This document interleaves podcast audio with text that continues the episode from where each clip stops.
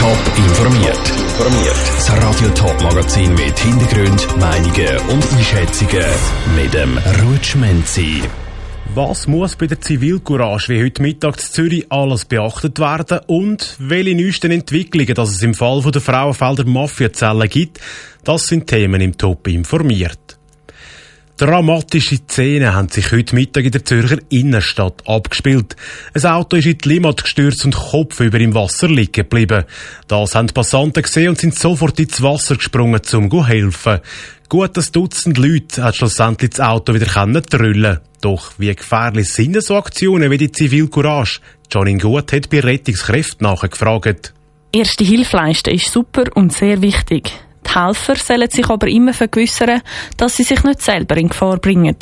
Denn die eigene Sicherheit soll immer an erster Stelle stehen, sagt Pascal Siegenthaler von der Stadtpolizei Zürich. Sicher ganz wichtig, dass man immer zuerst abschätzt, was man für eine eigene Gefahr eingeht, bevor man einfach ins Wasser springt, dass man sich bewusst ist, wie tief ist jetzt und auch, ob man gut kann schwimmen kann, gerade mit dem Gewässer. Und sonst ist ganz klar die eigene Sicherheit im Vordergrund. Aber jeder kann natürlich das Handy für nehmen und um 117 anrufen. Oder auch eine andere Notfallnummer wie das 144 oder das 118 wäre in so einem Fall richtig. Die Person, die den Anruf entgegennimmt, gibt normalerweise auch telefonisch direkt Anweisungen, wie vor Ort geholfen werden kann.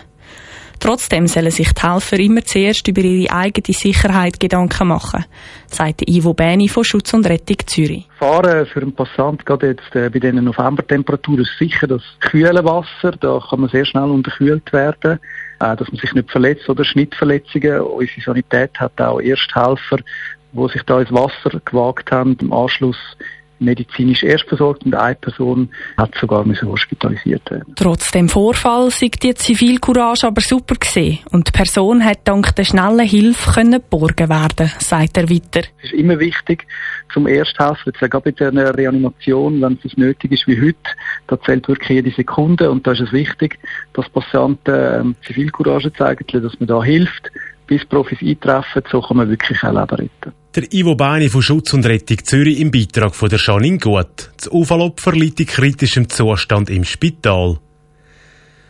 Der Fall hat vor sieben Jahren in der Schweiz Schlagzeilen gemacht. Die italienische Polizei hat ein Video veröffentlicht, wo mutmaßliche Mafiosis in einem Hinterzimmer von einem Thurgauer Club zeigen. Alle sollen Verbindungen auf Kalabrien haben. Jetzt sind die mutmaßlichen Mafiosis von einem italienischen Gericht in zweiter Instanz freigesprochen worden. Der Jan Isler hat die ganze Geschichte noch einmal aufgerollt. Operation Helvetia, März 2011. 15 hochrangige Mafia-Mitglieder sitzen im Hinterzimmer vom Boccia Club Zwänge im Kanton Thurgau zusammen.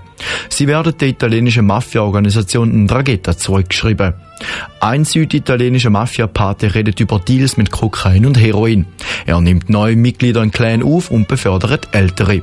Was die Mafiosi nicht wissen, das Hinterzimmer ist verwandt und sie werden bei ihrem Treffen gefilmt. Das Video kommt ans Tageslicht August 2014. Die Medien sind voll mit dem heimlich gefilmten Video. Die italienische Polizei aus der Region Kalabrien hat es veröffentlicht. Die Schweizer Behörden nehmen die Ermittlungen gegen Personen auf, die den Frauenfelder Ndrangheta sollen nachstehen. Zwei Mitglieder sind in Italien schon verhaftet worden, die restlichen elf Mitglieder kommen auch in Haft. Beschwerde gegen die Auslieferung März 2016. Die italienische Justiz beantragt schließlich bei der Schweiz die Auslieferung den 13 mutmaßlichen Mitgliedern. Neun davon haben den Auslieferungsentscheid aber ans Bundesgericht weitergezogen. Die anderen vier haben entweder auf eine Beschwerde verzichtet oder haben sie zurückgezogen. Das Bundesgericht schmettert die Beschwerde ab und leitet die definitive Auslieferung in die Wege. Zurück zu Italien, August 2017. Alle 13 Mafiosi sind nach Italien ausgeliefert worden. Der Hauptgrund laut Bundesgericht war, dass die meisten Verbrechen in Italien begangen worden sind. Ein Gericht im Süden von Italien hat die beiden führenden Köpfe schon erstinstanzlich verurteilt, später aber in der zweiten Instanz freigesprochen. Freispruch November 2021. Das Gericht im kalabrischen Region Calabria spricht auch die anderen verbliebenen Mitglieder wieder frei. Der Richter sagt in seiner Urteilsbegründung, dass es sich vor über zehn Jahren Zwänge nicht um ein Mafiatreffen gehandelt hat. Die beschuldigten Herren sagen weder Mafiosi, noch hat es überhaupt mal einen Dragetta-Zelle gegeben, Frauenfeld. Der Jan Isler hat berichtet. Ganz sicher auf freiem Fuß sind die mutmaßlichen Mitglieder der Frauenfelder Mafiazellen aber noch nicht. Die Staatsanwaltschaft könnte die Freisprüche nämlich noch weiterziehen. Top informiert, auch als Podcast. Mehr Informationen gibt's auf toponline.ch.